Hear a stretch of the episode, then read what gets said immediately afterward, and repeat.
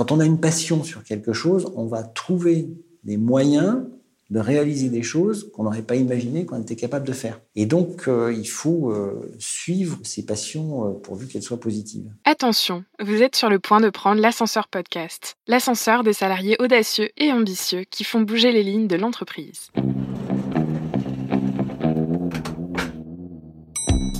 Eh, j'ai une idée, euh, et si on faisait ça On va euh, faire quelque chose qui va être utile pour le monde. Alors, waouh, c'était vraiment une expérience extraordinaire. Il faut penser aussi à avoir un, un, mindset ouvert pour accepter aussi de changer? On peut tout apprendre, ça c'est clair. Tu peux pas avoir mon intelligence et ma soumission en même temps. Tu sais, c'est un peu comme le truc dans Astérix, quoi. Tu vois, 27, il faut le formulaire bleu. Faut avoir du culot, faut avoir de l'envie, faut avoir du courage. Ah bah on a rien sans rien. Avoir une communauté derrière soi, ça donne une force de dingue. Ils l'ont fait, pourquoi pas moi? Bonjour, c'est Candice. Aujourd'hui, on a la joie d'accueillir Emmanuel de Lutzel, vice-président volunteering au sein du groupe BNP Paribas. Il y a un an, j'étais très impressionnée. Il faut dire qu'il a écrit un livre sur l'intrapreneuriat, Transformer vos entreprises de l'intérieur, et qu'il était l'un des premiers entrepreneurs du groupe BNP. Il a amené son entreprise sur le marché de la microfinance et on découvre dans son podcast le sens de l'engagement et des projets à impact.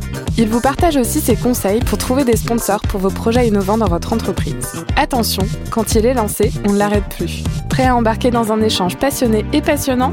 Allons-y. Aujourd'hui, nous accueillons Emmanuel de Lutzel, qui était un des premiers entrepreneurs du groupe BNP Paribas. Emmanuel, bonsoir. Bonsoir. Puisque nous tournons le soir aujourd'hui. C'est un peu, un peu particulier. Donc, votre intervieweuse aujourd'hui, Candice Capel. Je suis ravie de retrouver Emmanuel, puisque c'est pas la première fois qu'on se voit.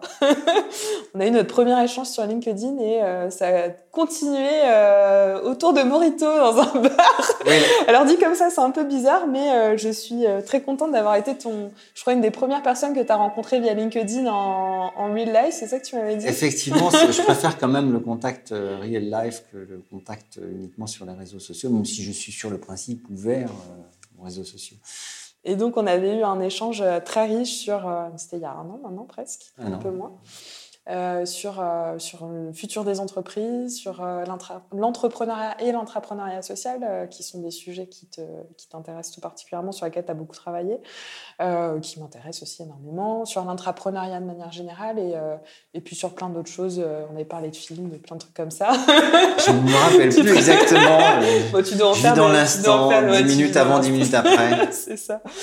alors ce soir, on va pas parler de films, même si c'était des super, des super références à nous partager, tu peux, qui correspondent à ce, au sujet qu'on va aborder ah, C'est intéressant parce que en venant, ouais. je repensais qu'en fait, il y avait un point commun entre l'écriture d'un film et l'histoire des intrapreneurs. Et cette clé, elle nous est donnée euh, par euh, la fameuse interview de François Truffaut euh, qui interviewe le maître Alfred Hitchcock dans les années 70. Mm -hmm. Donc Truffaut était à la fois réalisateur euh, déjà averti et en même temps il était il travaillait pour les cahiers du cinéma et donc il va voir le il a reçu pendant une, une semaine le maître Hitchcock et il lui a demandé c'est quoi la recette pour faire des bons films? Et Hitchcock lui a dit bah, c'est d'abord d'avoir une bonne histoire et en fait, avoir une bonne histoire, ça veut dire d'avoir des gens ordinaires qui font des choses extraordinaires. Et si on regarde tous les films de Hitchcock avec ce, ce prisme-là, on se rend compte que c'est tous des gens absolument ordinaires, mais qui vont euh, confronter à des événements euh, révéler leur, leur, leur, capacité extraordinaire. Ben, c'est un peu la même chose avec les intrapreneurs. C'est les héros de, de l'entreprise, les intrapreneurs? Oui, c'est les héros cachés de l'entreprise. Donc, c'est des gens euh, qui, à un moment donné, euh, vont oser faire quelque chose et qui, euh, leur environnement va leur donner confiance. ils vont oser passer au-delà de ce syndrome de l'imposteur, hein, le fameux mmh. syndrome de l'imposteur où on se dit bah non, je suis pas capable, j'ai pas été formé, je sais pas comment on fait, etc.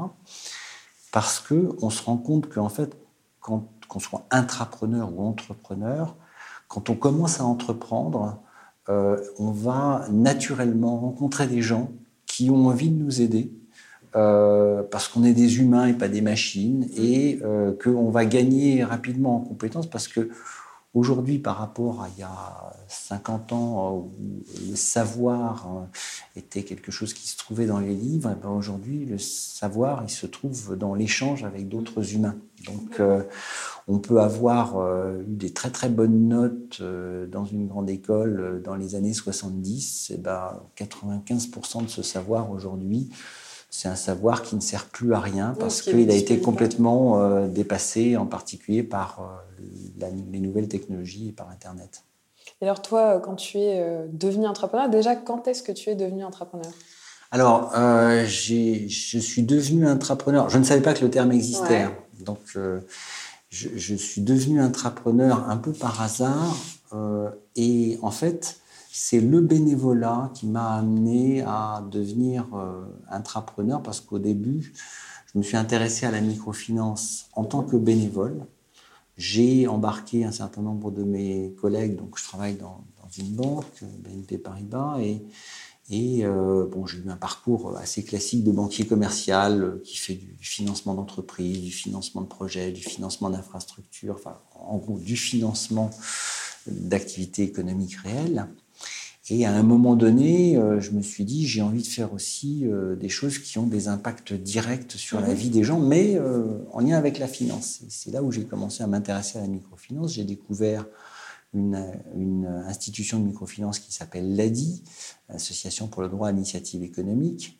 Je me suis dit, mais c'est génial ce qu'ils font, j'ai envie de devenir bénévole de l'ADI. Puis en en parlant autour de, de moi, j'ai identifié un certain nombre de petits camarades qui avaient mhm. eux aussi euh, cette même envie. Euh, c'est le passage de la quarantaine qui fait qu'on a envie de donner à la société. Enfin bref. C'était au sein du groupe BNP à cette C'était, oui, c'était. Euh, j'étais relativement jeune recruté chez BNP, devenu BNP Paribas. Je crois que j'avais 5 ou 6 ans. Mhm. Voilà, donc je commençais à avoir mon petit réseau interne et, et, et donc en en parlant avec des collègues, euh, je dis bah voilà, je suis en train de me dire que j'ai envie de d'accompagner des micro-entrepreneurs de l'ADI euh, euh, parce que nous on a la chance dans une grande entreprise d'avoir des moyens et d'avoir certaines formations, etc. C'est pas le cas du micro-entrepreneur. Et pourtant, l'ADI va leur prêter de l'argent et ces gens-là, dans la plupart des cas, vont réussir. Mais ils vont réussir parce qu'il y a un accompagnement et donc nous, on peut par notre petite expertise de salariés de, grandes entreprises, on peut un peu les aider euh, à monter leur boîte. Et, donc, euh, au départ, on était une dizaine de salariés euh, qui avons monté ce petit groupe de soutien à la DI, enfin pas seulement de soutien, mais aussi d'engagement direct avec des micro-entrepreneurs. Mhm. Et puis, j'ai commencé à réfléchir alors, c'était en 2005 et c'était l'année internationale de la microfinance. Mhm. Alors, petite pause d'ailleurs, peut-être que tu peux réexpliquer pour euh, certains de nos auditeurs qui n'ont pas d'exemple concret de, de, la microfinance, nous redonner un exemple? Oui, alors la, microfinance, euh, ça consiste à prêter à des gens qui n'ont pas d'historique de crédit. Mhm. Micro parce que ce sont des petites sommes. Euh, donc, si c'est en France ou en Europe, c'est généralement des sommes de l'ordre de 5 000, 10 000 euros. Euh, si c'est dans des pays en développement, euh, pour avoir un ordre de grandeur, en Inde, c'est 500 euh, à 1000 euros, 500 à 1000 dollars, et en Afrique, c'est 50 à 100, à 100 euros. Donc, ça veut dire que, d'une part, il y a un développement économique, mais il y a aussi un aspect de développement social parce que en, donnant à un micro-entrepreneur, enfin quelqu'un qui va euh, vendre des pantalons sur un marché ou créer des objets en bois, enfin, c'est vraiment de la petite activité euh, avec euh, une ou deux personnes, enfin c'est familial. on, va permettre à des gens qui n'ont pas d'historique de crédit, mais qui ont un projet de, je dirais pas de devenir riche, mais de, de, gagner leur vie. Mm-hmm. Et, donc, euh, alors, ça existe surtout dans les pays en développement, euh, mais moi j'ai commencé en fait par euh, le côté le plus paradoxal, c'est-à-dire la microfinance en Europe. En Europe, où 99% des, des, des, gens ont un compte en banque mhm. et une grande partie peuvent avoir accès au crédit.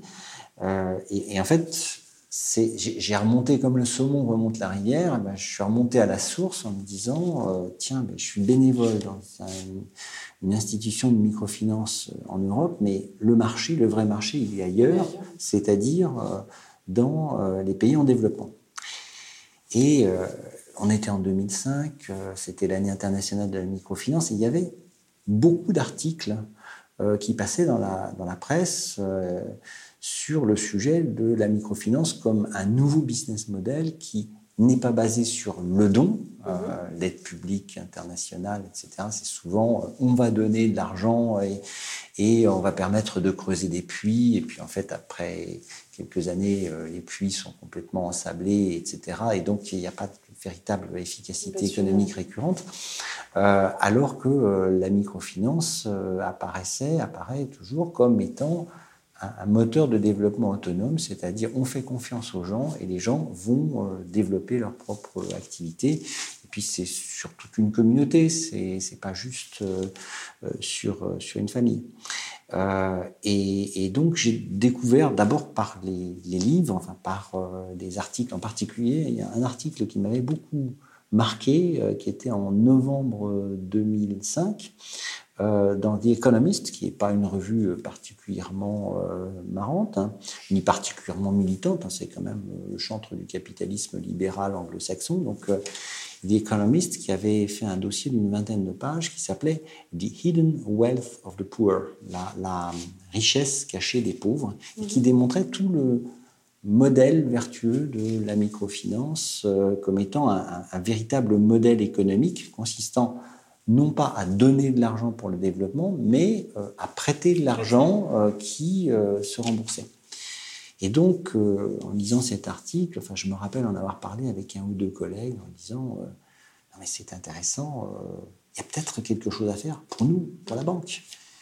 Et au départ, mes collègues me disaient Non, mais tu sais, si c'était quelque chose d'intelligent, la direction générale l'aurait déjà pensé, etc. Et, et, là, il s'est passé quelque chose un peu comme le scotch du capitaine Haddock. C'est-à-dire, c'est l'idée qui revient de manière récurrente. On essaie de s'en débarrasser hein, et euh, on n'arrive pas, en fait, euh, c'est l'idée fixe. Hein. Donc, euh, pendant un mois, j'ai laissé cette idée de côté. Puis, vacances de Noël, j'étais à Berlin dans ma belle famille, il neigeait, j'avais pas grand chose à faire, donc je commence à gratter du papier et à mettre un peu mon idée sur, sur le papier.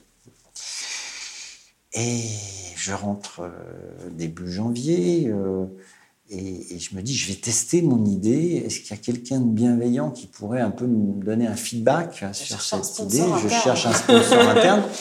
et j'ai pensé à mon ancien patron qui était proche de la direction générale et qui surtout avait une vision à la fois euh, économique mais aussi politique et sociale. Mm. Donc je savais qu'il allait a priori être intéressé sur le sujet.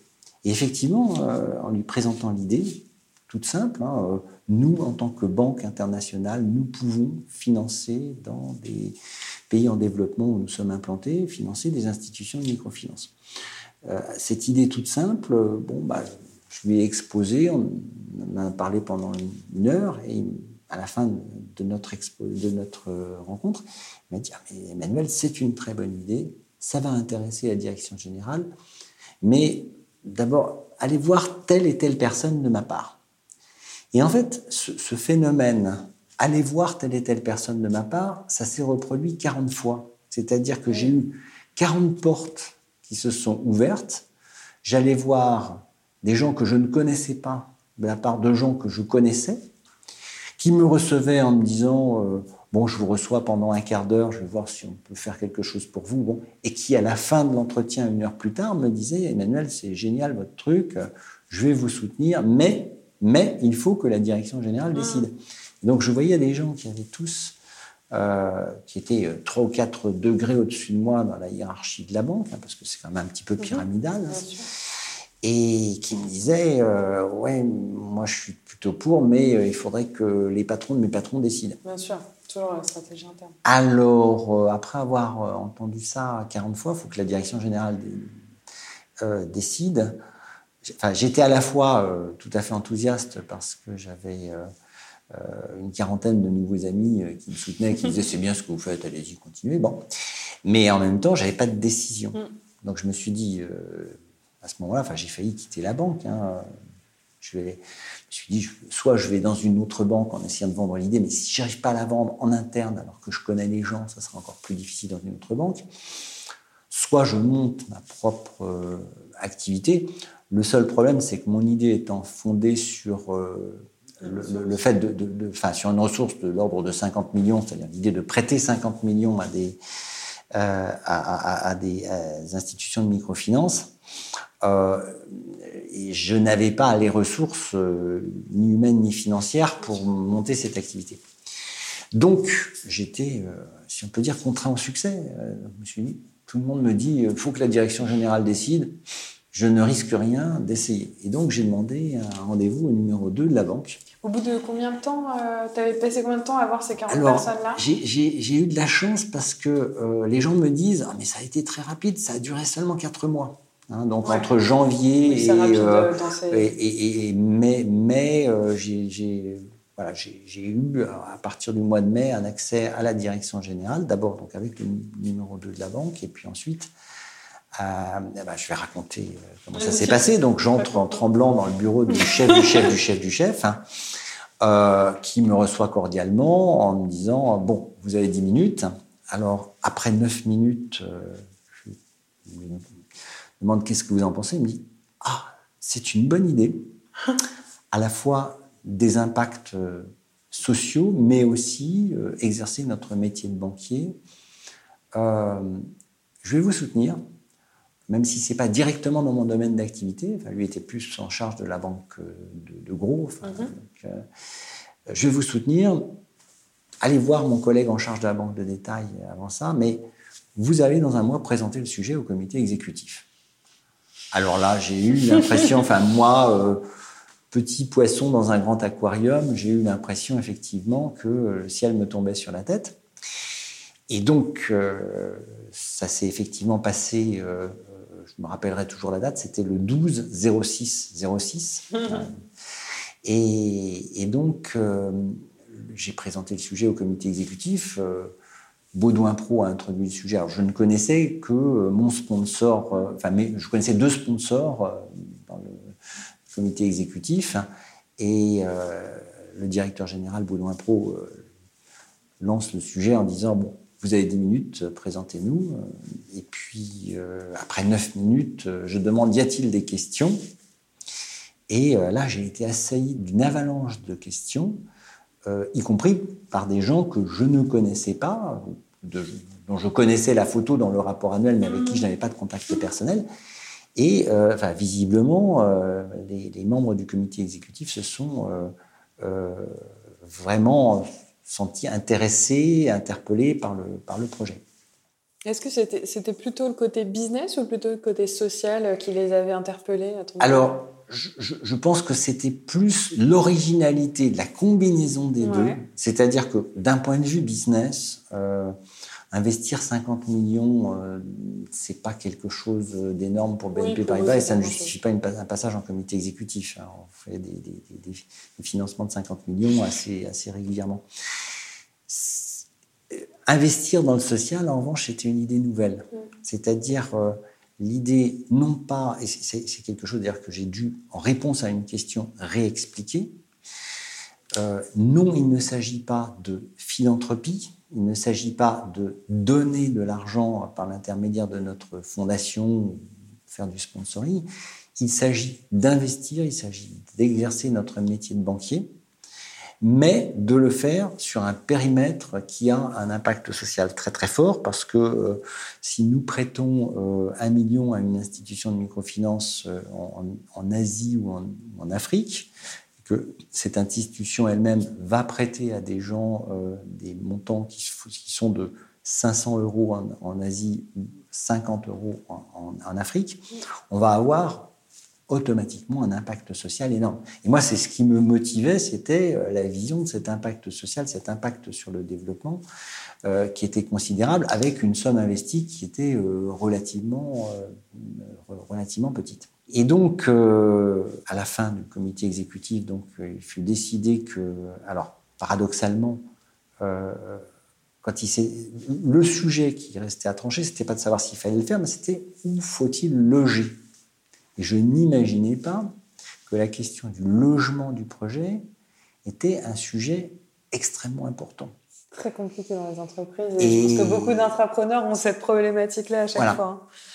Et heureusement, euh, j'avais parlé avant ma présentation au comité exécutif avec euh, Alain Papias, qui à l'époque était en charge du pôle euh, qui couvre la banque privée et la gestion d'actifs. Donc, très très loin en fait des sujets de microfinance. Mais Alain Papias était très très sensible à ce, côté impact social.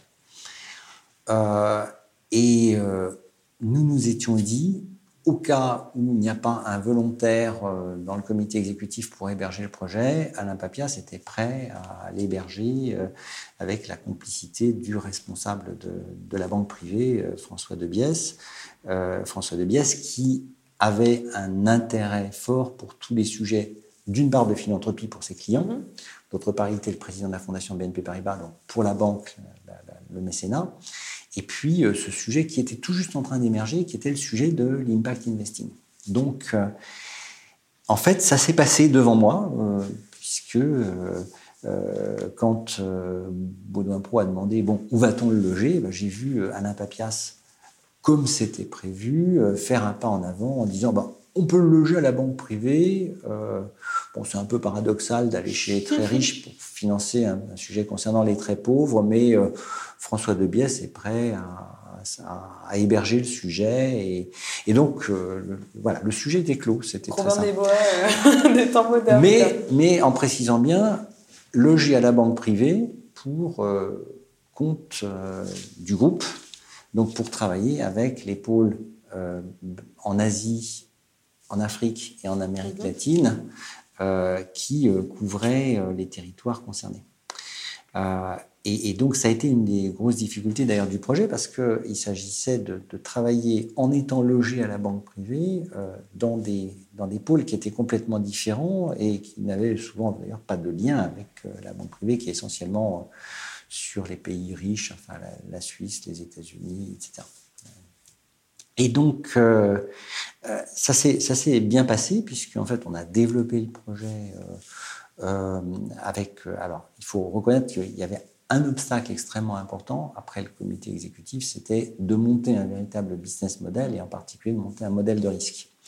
Donc j'avais euh, quelques mois pour présenter un plan plus détaillé euh, et pendant euh, quatre mois, enfin, j'ai animé un groupe de travail transverse avec des spécialistes à la fois des risques, de contrôle de gestion et puis des gens de, représentant les métiers et les territoires pour voir ce qu'on pouvait euh, concrètement proposer, sur quel territoire on pouvait le proposer. Donc, euh, et monter une politique de risque euh, a priori, parce qu'on n'avait aucun, quasiment pas de point de repère. On avait quelques expériences par hasard qu'on avait faites en, en, Guinée, puis en Maroc, mais on n'avait pas de, véritable politique, on n'avait pas de possibilité de faire des statistiques sur euh, les éléments de comparaison. J'ai donc euh, piloté ce projet de microfinance euh, pendant six ans et j'ai eu une deuxième idée, en fait, qui était tout à fait dans le prolongement, qui était de, de, financer les entreprises sociales. on était avec la, crise financière des années 2008-2009, euh, alors la microfinance a été relativement épargnée par la crise financière, mais en revanche, on a vu euh, de plus en plus euh, l'émergence des entreprises sociales comme étant un véritable secteur économique.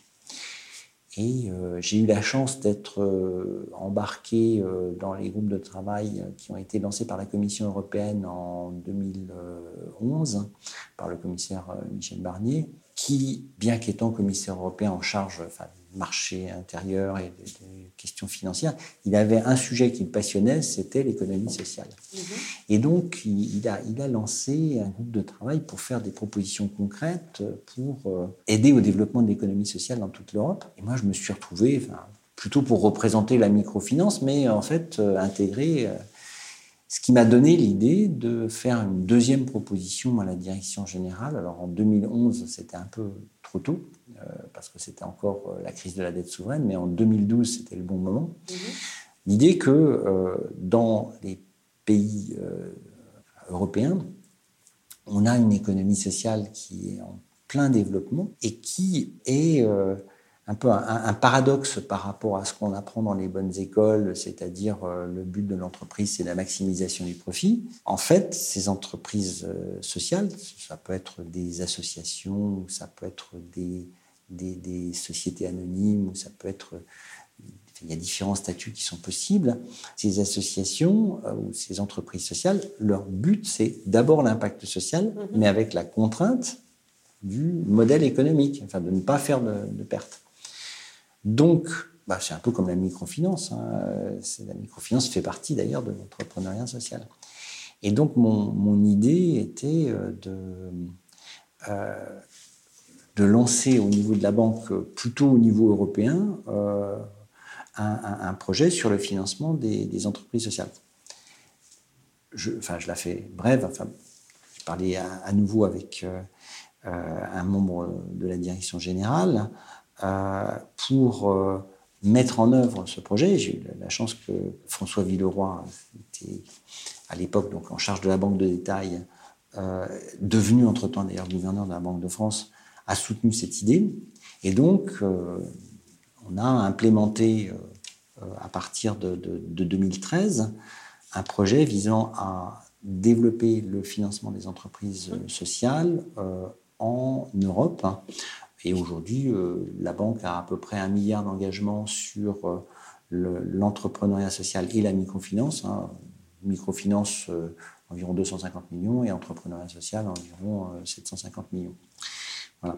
Et tout ça avec un énorme impact et pour un montant de capitaux qui est apparemment important, mais pas oui, par rapport à ce que vous faites voilà, euh, pas, en global, c'est pas... Ce qui est intéressant, c'est qu'en fait, dans ce processus, on a embarqué plein de monde. C'est-à-dire que euh, euh, au, départ, sur la microfinance, on était une toute petite équipe centrale, mais avec des gens qui étaient des relais dans les territoires. Mhm. et puis, euh, on, a monté aussi une association de soutien à la microfinance pour impliquer des bénévoles. Mhm. Hein. Et puis, quand on a lancé le deuxième projet sur euh, l'entrepreneuriat social, ça a été décliné dans nos différents pays, euh, France, Belgique, Italie, et, maintenant dans beaucoup plus de pays où on fait de la banque de détail, ce qui fait qu'aujourd'hui, c'est au minimum une centaine de personnes dans le noyau dur et, un peu plus qui sont, impliqués sur le sujet de manière professionnelle, plus euh, plusieurs centaines de, bénévoles sur ces, sur ces sujets.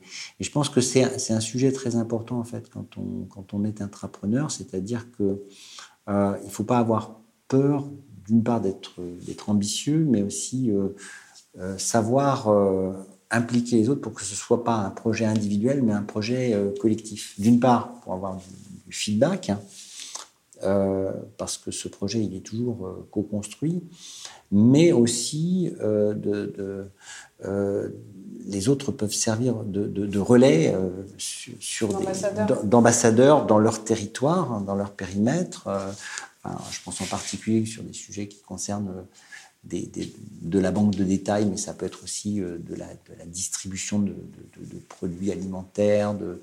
c'est très important de, voir ça euh, en, grand. Euh, c'est la chance, en fait, d'une grande entreprise par rapport à une PME, c'est qu'on peut penser grand, mais que trop souvent, on est victime du syndrome de l'imposteur, où on se dit, non mais moi je suis dans tel périmètre et je vais uniquement euh, rester dans ce périmètre.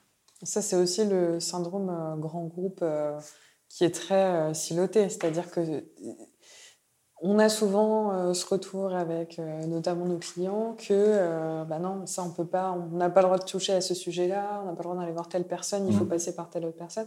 C'est même pas personnel, c'est un peu le, syndrome de la grosse boîte, quoi, j'ai l'impression. Il y a une question de territoire, mm. c'est-à-dire qu'il y, y, a un danger que quelqu'un dise touche pas, mm. touche pas à mon territoire parce que c'est pas, pas à ta place. Euh, moi, j'ai eu la chance, dans la proposition de mon projet de microfinance, que ce, ce, projet n'était pas préempté. Enfin, je, ça n'existait pas, as créé je, Ça n'existait euh, pas, et je ne savais pas. Alors, j'ai, au fur et à mesure que j'avançais, j'ai découvert que trois ans plus tôt, il y avait euh, deux personnes qui avaient travaillé sur un projet similaire, mais sur une zone du monde qui était, très, qui était limitée et que ce projet n'avait jamais dépassé le stade du projet. Mais je pense qu'entre 2003 et 2006, le monde également avait changé. Il y avait une, expérience dans la microfinance de manière collective, l'implication des institutions internationales, une prise de conscience que c'est un vrai modèle de risque, etc. Et que donc j'ai bénéficié euh, de ce, euh, de ce moment favorable. Enfin, je crois beaucoup à cette idée du moment favorable.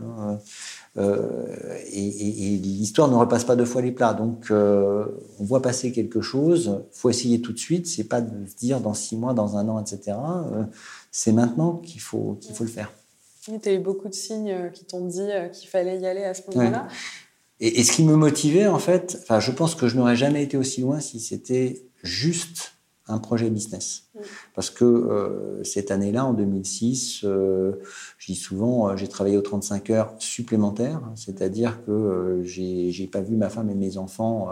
Enfin, si, je les ai vus, mais voilà, j'ai pas vraiment passé mes soirées, mes week-ends à faire autre chose qu'à bâtir mon truc parce que j'étais tellement euh, fébrile sur l'idée que ah, c'est génial, on peut avoir des impacts considérables et sortir des milliers, des millions de personnes de la pauvreté, etc. Enfin, c'était cette utopie mobilisatrice euh, qui fait qu'on vibre sur quelque chose. Et, que je pense euh, c'est la motivation de, de, de tout entrepreneur. Il n'y a pas que le sujet, oui, je vais faire un maximum de fric et quand je vais bon, vendre ma boîte, je vais être riche il y a cette idée euh, que euh, on va euh, faire quelque chose qui va être utile pour le monde, hein. pas, pas, nécessairement avec un impact social, mais le fait de, créer quelque chose qui soit beau, qui soit utile, c'est, je pense, la première motivation. C'est la créativité qui est l'élément essentiel de l'entrepreneur comme de l'intrapreneur. Aujourd'hui, tu te dis que tu as apporté ta pierre à l'édifice? Ah, je, je, je, pense que j'ai apporté ma, ma, petite pierre, et d'autant plus que enfin, j'ai eu l'occasion assez souvent d'intervenir dans des, dans des conférences et de partager ma petite expérience, hein, puis d'en tirer un bouquin en allant parler avec d'autres entrepreneurs. Et ça, ça, ça a été extrêmement riche parce que euh, au début de mon expérience, enfin entre 2006 et 2012, je, je, croyais être unique dans l'univers et je pensais que j'avais inventé quelque chose d'absolument génial. Et puis un jour, j'ai rencontré une, une, journaliste de l'Express euh, qui m'a dit Ah, vous êtes un intrapreneur, comment vous avez fait? C'était aux alentours de 2012. Bon, puis elle a sorti son article. Et puis j'ai vu qu'il y avait d'autres intrapreneurs qui étaient interviewés. Je n'étais donc pas seule. Et donc, et donc je n'étais pas seule dans l'univers. Et tu t'es senti comment à ce moment-là? T'étais soulagée ou... ben, Je me suis dit, euh, à la fois. Euh, euh, bon, je ne suis pas si singulier que ça, mais en même temps, j'ai envie de, découvrir les autres animaux de la même espèce. Euh, et, donc, euh, en remontant de, l'article, parce que c'est assez facile d'identifier les personnes, donc j'ai rencontré naturellement les, les, les, intrapreneurs qui étaient cités dans les articles en question.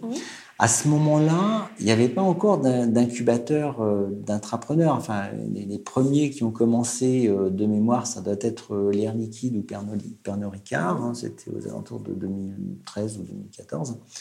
Euh, chez BNP Paribas, je crois que c'est en 2014 qu'on a commencé à, lancer un incubateur d'entrepreneurs euh, sous, euh, la houlette de, Sabrina Murphy, qui est d'ailleurs venue me voir et j'étais un peu le, j'étais un peu le, doyen. oui, pas le doyen, non, j'aime pas, mais, mais le, le, le cobaye qui. Enfin, moi, j'ai toujours dit, euh, les incubateurs, c'est super parce que j'aurais rêvé d'avoir un incubateur parce que moi, j'étais, euh, comme des autres intrapreneurs que je cite dans mon bouquin, j'étais un, un, intrapreneur auto-incubé, donc j'ai dû apprendre euh, à sortir de l'œuf tout seul, comme le poussin qui doit apprendre à sortir de l'œuf. Enfin, il n'y a pas sa maman qui va l'aider à sortir de l'œuf. Il faut se débrouiller par tout, seul. C'est une question de, presque de survie, enfin, en tout cas d'envie de, vivre. Voilà. Et, donc, je, pense que ce qu'on observe aujourd'hui euh, dans un certain nombre de, grandes entreprises, enfin, comme BNP Paribas, mais aussi euh, la SNCF, euh, la Poste, et d'autres grandes entreprises. Enfin, on, voit maintenant vraiment beaucoup d'entreprises. alors, soit sous l'aspect purement business, hein, je pense à Orange en particulier, qui fait vraiment des, choses remarquables sur le, sur le sujet, soit sous l'aspect business for good, ça a été notre option mmh. chez BNP Paribas il y a, il y a maintenant un, un, peu plus d'un an, où on a basculé d'un incubateur qui a eu deux saisons qui était business classique, avec le souhait de faire euh, business for good si, si, l'occasion se présentait. Et puis euh, la surprise en passant de, de, People's Lab à People's Lab for Good, on a, on a vu qu'en fait, on attirait énormément de gens qui n'attendaient que ça.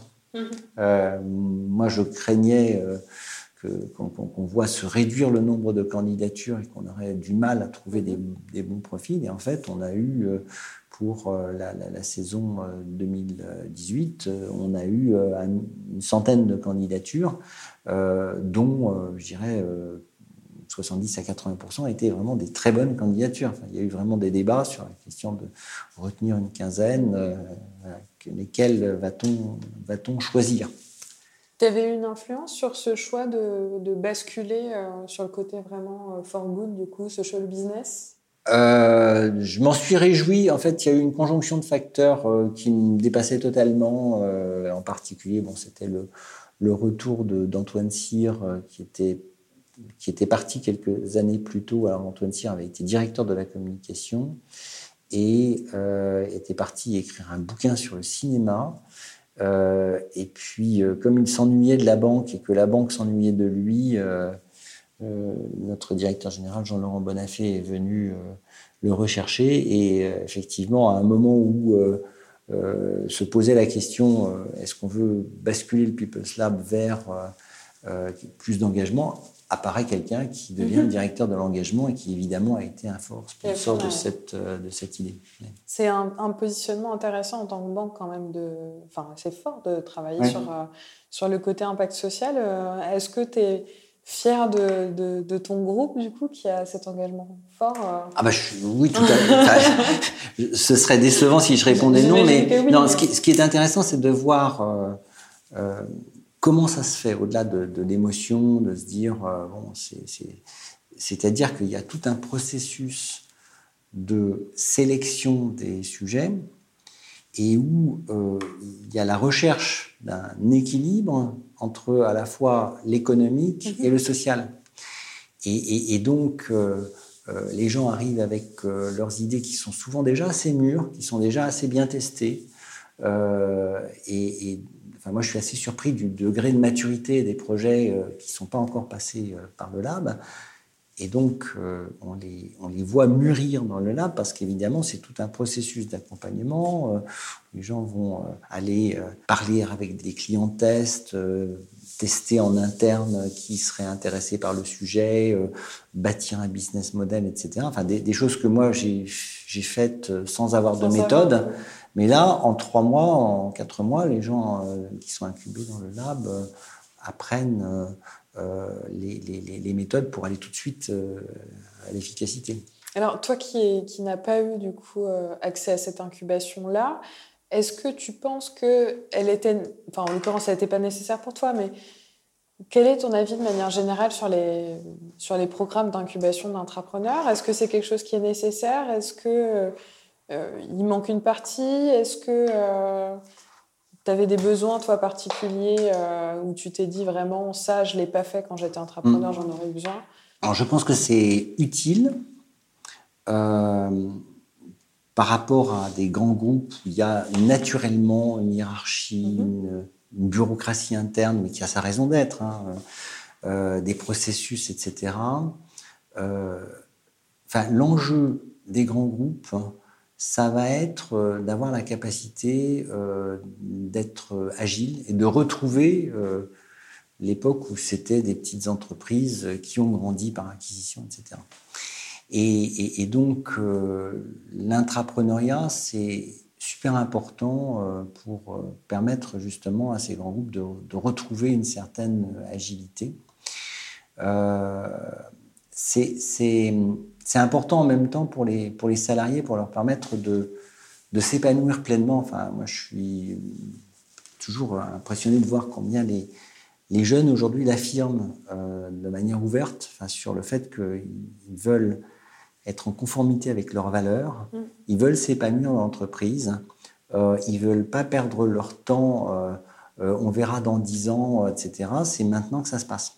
Donc, euh, c'est super important d'entendre ce, ça, ça constitue pour les entreprises à la fois un risque et une chance parce que c'est une chance si on les écoute, c'est un risque, c'est-à-dire si, si on ne les écoute pas, ils vont partir ailleurs.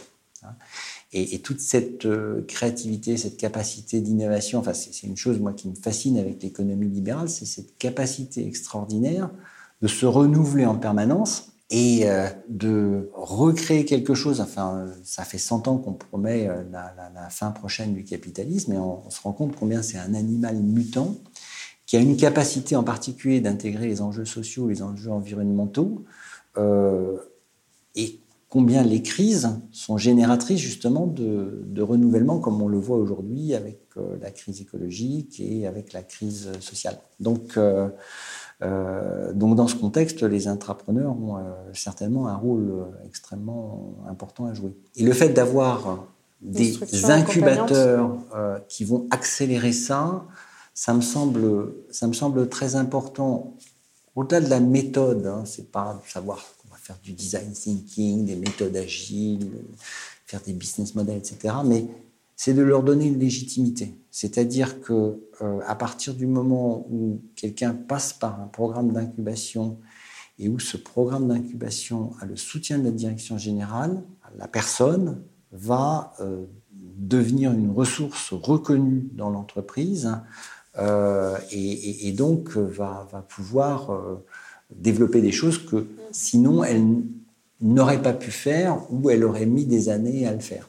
Alors toi, tu n'as pas eu besoin du coup de, cet accompagnement-là? Bon, il y a eu un peu de chance, mais je pense que tu as quand même euh, un peu poussé les portes aussi. Il y, avait un moment favorable. il y avait un moment favorable, mais il y avait quand même un porteur d'idées euh, derrière qui était, qui était toi, du coup. Oui, puis j'étais un petit peu accrocheur. Voilà, parce que j'aurais pu, à la quatrième rencontre, me dire bon, bah, voilà, on va laisser ça à quelqu'un d'autre. Tu en avoir marre, tu aurais pu aussi mal transmettre ton objectif euh, derrière. Enfin, il y a plein de moments, des moments de friction où tu aurais pu te planter, quoi, concrètement. Oui, oui, oui. Euh, qu'est-ce que qu'est-ce que tu retiens de cette expérience finalement en tant qu'intrapreneur euh, qui s'ignorait euh, qu'est-ce quels ont été tes, tes challenges et qu'est-ce qui a fait selon toi Alors au-delà, j'ai bien compris qu'il y avait un côté vraiment un peu mission divine avec ce projet-là, mais est-ce que tu as des, des, trucs et astuces C'est une mission tout à fait terrestre. Alors c'est une mission terrestre, mais je trouve qu'il y a quand même un côté un peu... Euh, la recherche de sens et la recherche d'impact, enfin c'est quelque chose qui émotionnellement évidemment est très très motivant. Et ça venait d'où ça? Est-ce que c'était vraiment la crise de la quarantaine ou est-ce que tu étais déjà engagé dans des assos depuis que tu avais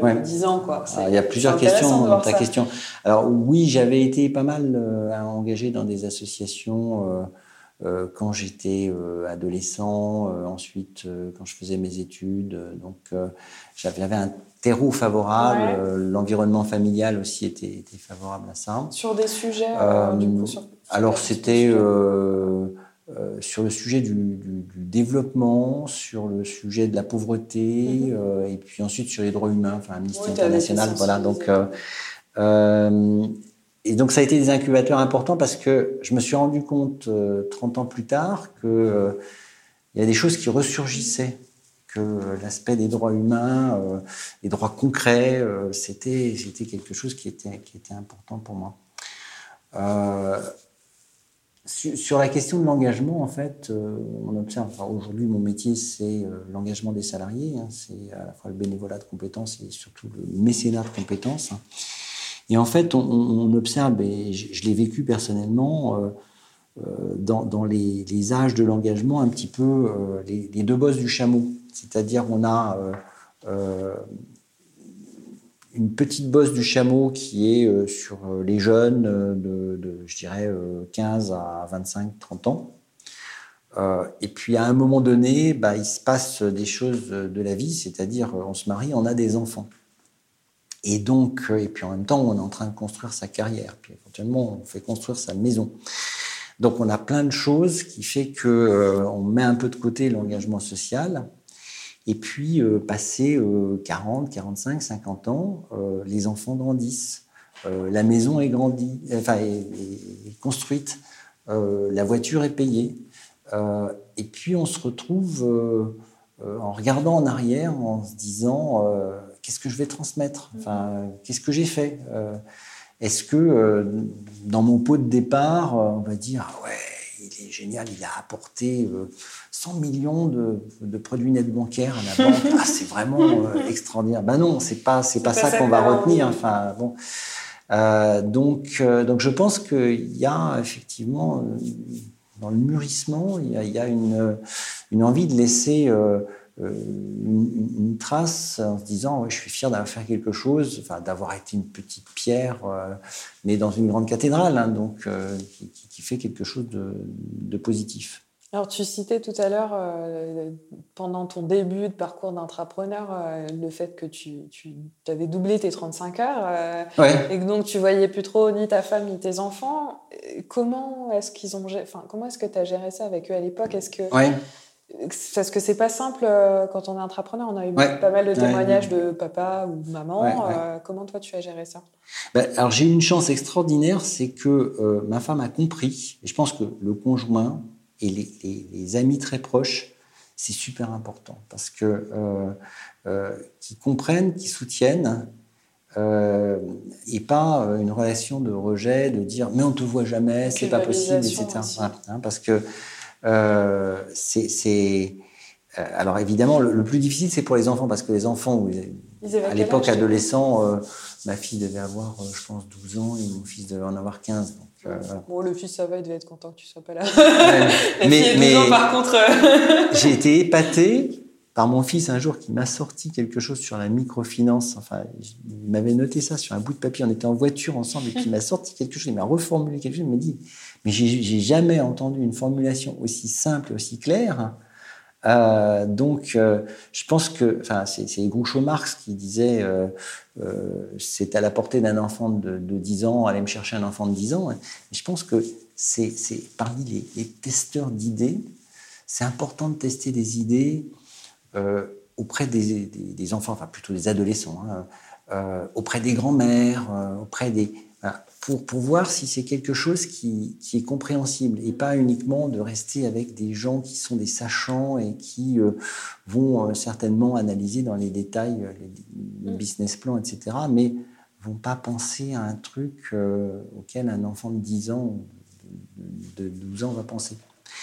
Donc, non, mais c'est super important de, de faire enfin, cet équilibre entre vie privée, vie professionnelle, euh, c'est clair que euh, l'intrapreneur comme l'entrepreneur va y laisser des plumes. En même temps, c'est une grande joie de, faire, de, faire, quelque chose qui soit porteur de sens et d'innovation. Euh, mais, mais il, faut, il faut savoir effectivement mettre des limites et aussi quelquefois écouter son conjoint faut savoir se poser. Le dimanche soir à 20h, on arrête tôt. Voilà, exactement. Pour reprendre le lundi matin. Et du coup, donc, est-ce que tu as laissé des plumes, toi, dans ton, dans ton parcours d'entrepreneur? Ah bah, D'un point de vue santé, oui, euh, il y a un moment où j'étais absolument épuisé. Hein, donc, euh, j'ai dû, dû m'arrêter à un moment donné euh, parce que on ne se rend pas compte, effectivement. On peut, on peut courir un 10 km ou un marathon, mais si on n'est pas un peu entraîné, il y, a, un moment où, on est épuisé. Hein. donc il, faut savoir, il faut savoir gérer ça, il faut, il faut savoir l'anticiper.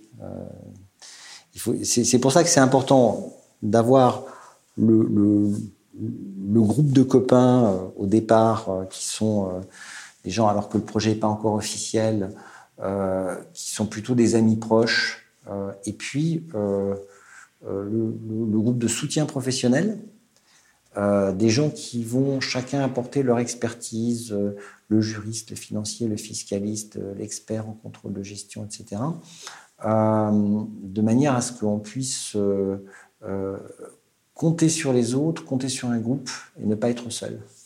Parce que le, problème de tout entrepreneur ou intrapreneur, c'est le danger de solitude. Mm.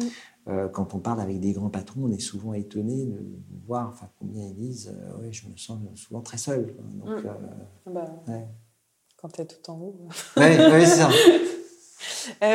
alors, autre chose qui m'intéresse, donc tu parles de potentiellement, bon, y avoir un peu laissé des plumes, j'ai l'impression qu'il y a quand même beaucoup de choses positives. Hein. Euh, tu étais, euh, pour replacer dans le contexte, tu, tu avais quoi comme poste à l'époque? Euh, J'étais au cash management, responsable marketing et communication. Donc le cash management, c'est un métier technique de banque, de banque d'entreprise. Mhm. Voilà, c'est on a d'un côté le crédit, de l'autre côté le débit, et puis au milieu il y a les flux, les flux qui circulent comme le sang humain, ça, circule. Voilà. c'est un métier qui est très mal connu, mais qui est absolument passionnant. Mais je me voyais pas passer toute ma carrière il me restait à faire dans l'entreprise sur le sujet du cash management. Pourtant passionnant. Voilà, très, justement, je, je, reviens à cette question que tu as dit, ça faisait 5-6 ans que tu étais chez le BNP.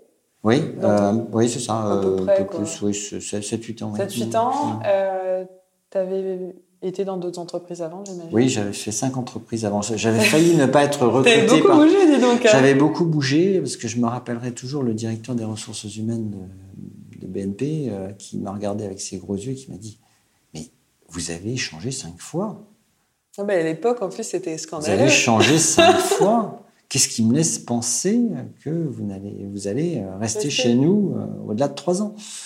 Et je lui ai dit, bah, écoutez, euh, ça dépend de vous. je pense qu'il a été déconcerté par, par ma réponse parce que c'était une réponse honnête. Hein, et, en fait, j'avais, j'avais le comportement à l'époque qui était assez atypique. Ouais que les jeunes ont aujourd'hui, c'est-à-dire euh, bah, si ça me plaît, je reste, et puis si ça me plaît pas, je vais voir ailleurs. Tu étais avant-gardiste, quoi. Alors c'est assez drôle parce que euh, David Amselem, tu l'as rencontré du coup ou pas Je me rappelle plus. Pardon? David Amselem, euh, qui est un trash. Oui, oui, je le connais. Oui, il était incubé euh, dans la deuxième, session du lab, donc euh, j'apprécie beaucoup. Et David, c'est marrant parce que, alors lui, bon, c'est même pas qu'il avait fait cinq entreprises, c'est qu'il avait fait cinq métiers différents.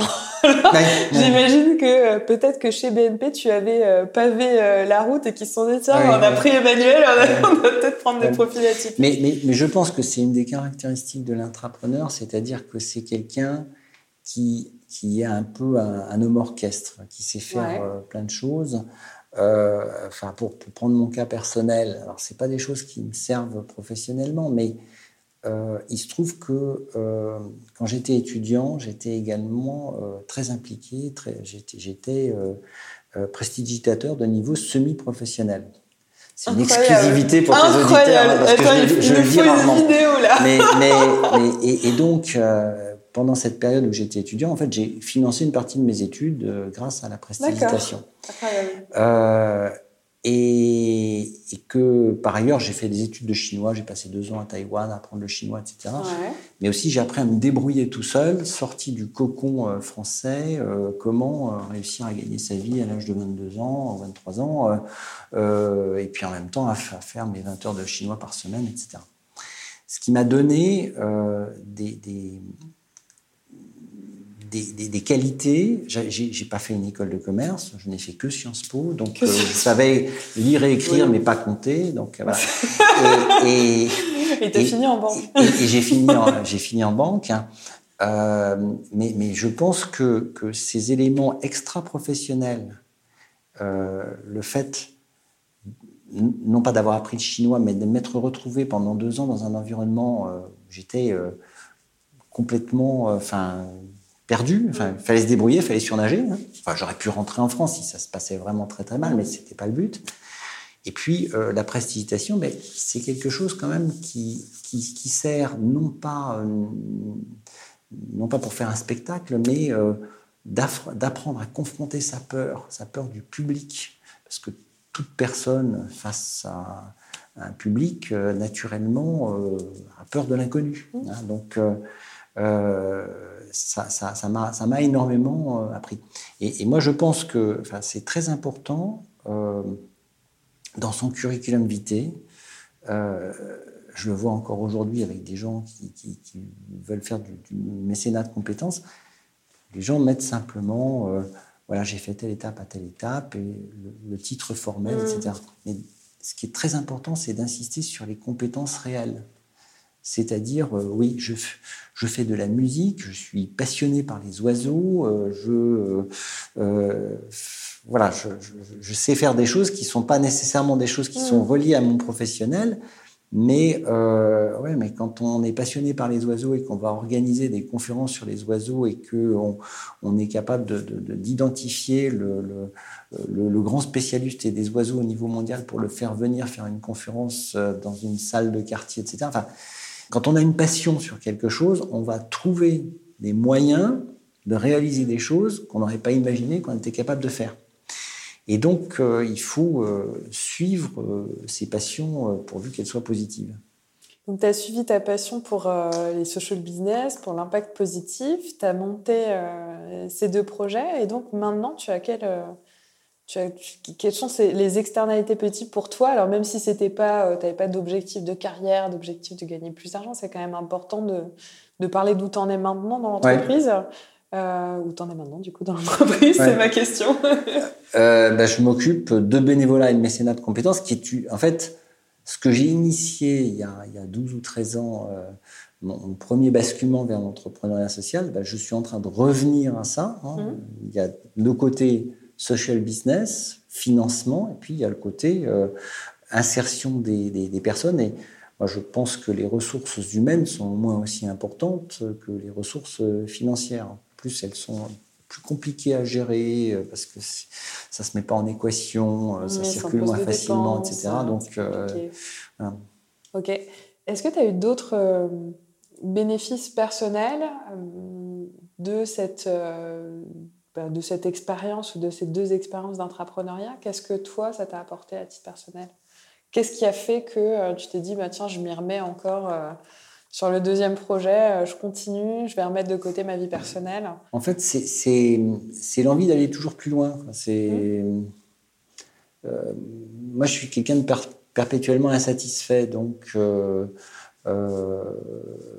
si on a atteint un premier objectif, c'est bien, mais j'ai envie aussi en permanence de de, renouvellement, d'innovation. Mmh. Enfin, dans la microfinance, je suis resté pendant six ans, mais je dirais pas qu'à un moment donné, je finissais par m'ennuyer, mais euh, euh, j'avais envie de faire quelque chose de, nouveau, de plus large, euh, et de, lancer ce projet sur le financement des entreprises sociales, qui d'ailleurs, enfin, je ne l'ai pas raconté tout à l'heure, mais ça n'a pas été approuvé au début. Enfin, je me suis pris quelques claques en disant, mais non, Emmanuel, c'est pas le bon moment. bon, donc, je suis revenu un an plus tard, je suis revenu deux ans plus tard.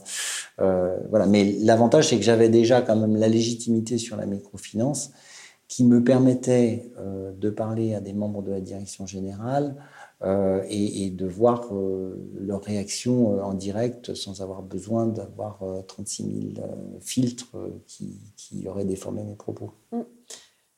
Qu'est-ce que tu conseillerais à un salarié qui a 4, 5, 6, 7, 8 ans de boîte qui se pose un peu la question justement, euh, ben voilà, euh, j'ai envie de faire autre chose que du cash management par exemple, euh, et en même temps, ben, je suis quand même attachée à mon groupe parce que j'imagine que toi mm. c'était le cas.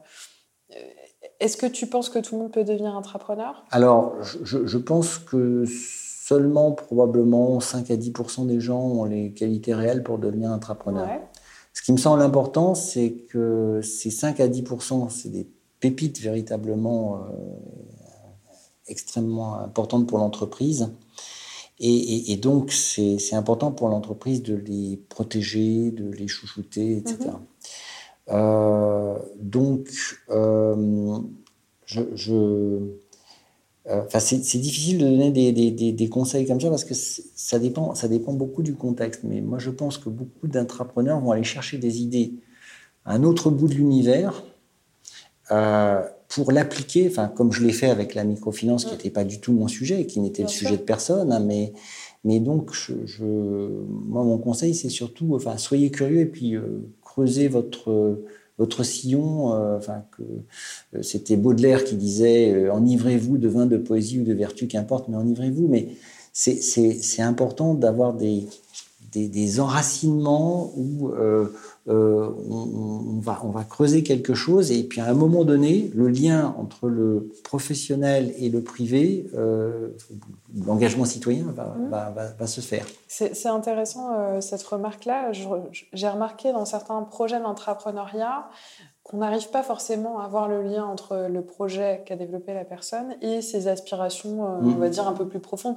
Ce qui n'est pas du tout le cas avec toi, puisque c'est l'effet inverse. Toi, tu avais vraiment un why hyper fort envers ton projet et c'est ce qui fait que finalement tu travailles toujours sur les mêmes sujets 12 euh, mmh, mmh, ans euh, plus tard quoi. Euh, est-ce que tu penses que c'est important aussi que les gens, au-delà de se dire je vais résoudre des problématiques de l'entreprise, se posent la question comment moi je pourrais m'épanouir si je devais rester 5 ans sur ce projet par exemple? Alors, tu, poses la question du why. Je pense que c'est important effectivement de savoir ce qui nous fait vibrer. Mmh. Hein, parce que c'était dans les années 68, on disait euh, on ne peut pas tomber amoureux d'un taux de croissance. Je crois que le sujet aujourd'hui, on ne peut pas tomber amoureux du PIB. Enfin bon. Euh, donc euh, c'est important de, de, voir effectivement ce, qui, ce qui nous fait vibrer et, et de, de, de, voir comment concrètement aussi on peut faire quelque chose qui est en notre pouvoir. C'est les stoïciens qui disaient euh, il y a des choses qui sont en notre pouvoir, des choses qui ne sont pas en notre pouvoir. Donc oublions ce qui n'est pas en notre pouvoir, concentrons-nous sur, sur, ce qui est en notre pouvoir. Mais par rapport à ce que disaient ces, bons stoïciens, j'ajoute que souvent notre pouvoir est bien plus grand que ce qu'on imagine.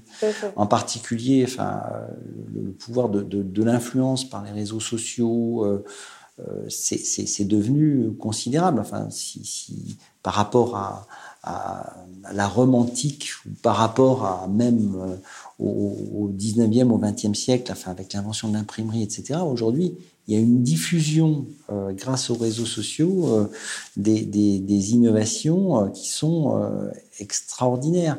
Mais rien ne remplace le contact humain. C'est-à-dire qu'à un moment donné, il faut se rencontrer in real life. Hein, et euh, je dirais euh, prendre une bière ou bien euh, manger quelque chose. Enfin, c'est là où les idées vont encore plus jaillir.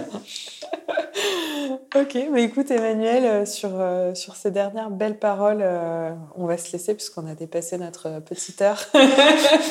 on est, on est moins ricrac. Alors oui, petite précision, puisqu'on parle d'être ricrac. Alors je, je précise qu'Emmanuel anime euh, une très belle émission. Du coup, est-ce que tu peux nous en parler un peu plus avant Oui, euh, alors j'ai lancé il y a quatre mois euh, une émission de, radio, en fait, sur une radio associative qui s'appelle Fréquence protestante, qui est une radio de la communauté protestante de la région parisienne, mais en fait qui est écoutée à 90% par des gens qui ne sont pas des protestants. C'est une, radio qui, qui, est une radio généraliste qui euh, est très très bonne sur des sujets euh, historiques, euh, religieux, sociologiques, etc., mais qui ne jusqu'à présent ne parlait pas tellement d'économie. Et donc, je suis arrivé avec une proposition de monter une rubrique économique, des interviews de 50 minutes mhm. sur le sujet. L'émission s'appelle Bien commun. Bien commun, le bien commun, les biens communs. Et donc c'est le lien entre euh, l'économie telle qu'elle est et euh, l'éthique telle qu'elle devrait être. Voilà, donc euh, c'est une fois par mois. Ça se retrouve également euh, sur le site euh, de la station et peut-être demain dans des podcasts facilement atteignables. Et bah comme ça, on pourra te réécouter, nos auditeurs aussi. Voilà. Je te remercie Emmanuel d'avoir fait le déplacement. C'est toujours un plaisir de discuter avec toi et de t'écouter parce que tu es un vrai puits de savoir. Merci Candice. Et à très bientôt. À très bientôt. Au revoir. Merci d'avoir écouté notre podcast jusqu'à la fin pour découvrir comment l'ascenseur corpo peut vous aider à développer votre potentielle innovation en tant que salarié ou entreprise, n'hésitez pas à aller jeter un coup d'œil à nos réseaux sociaux et notre site web www.l'ascenseur.co. Aujourd'hui, on espère que comme nous, vous avez été inspiré par l'invité du jour qui a pris sa carrière en main et qui est passé à l'action pour innover de l'intérieur. Si vous êtes encore là, c'est que l'épisode vous a plu. Alors abonnez-vous à l'Ascenseur Podcast sur votre chaîne de podcast préférée comme Apple Podcast, iTunes ou Google Podcast et tout autre lecteur via notre site Pipa. Pour nous aider à dépasser frontières, pensez à laisser un commentaire ou une note 5 étoiles. Ça nous permettra d'inspirer beaucoup plus de gens comme vous. Vous pouvez aussi partager directement le podcast à vos collègues et amis qui ont des idées, des projets ou tout simplement besoin de nouveaux challenges professionnels et de booster leur carrière.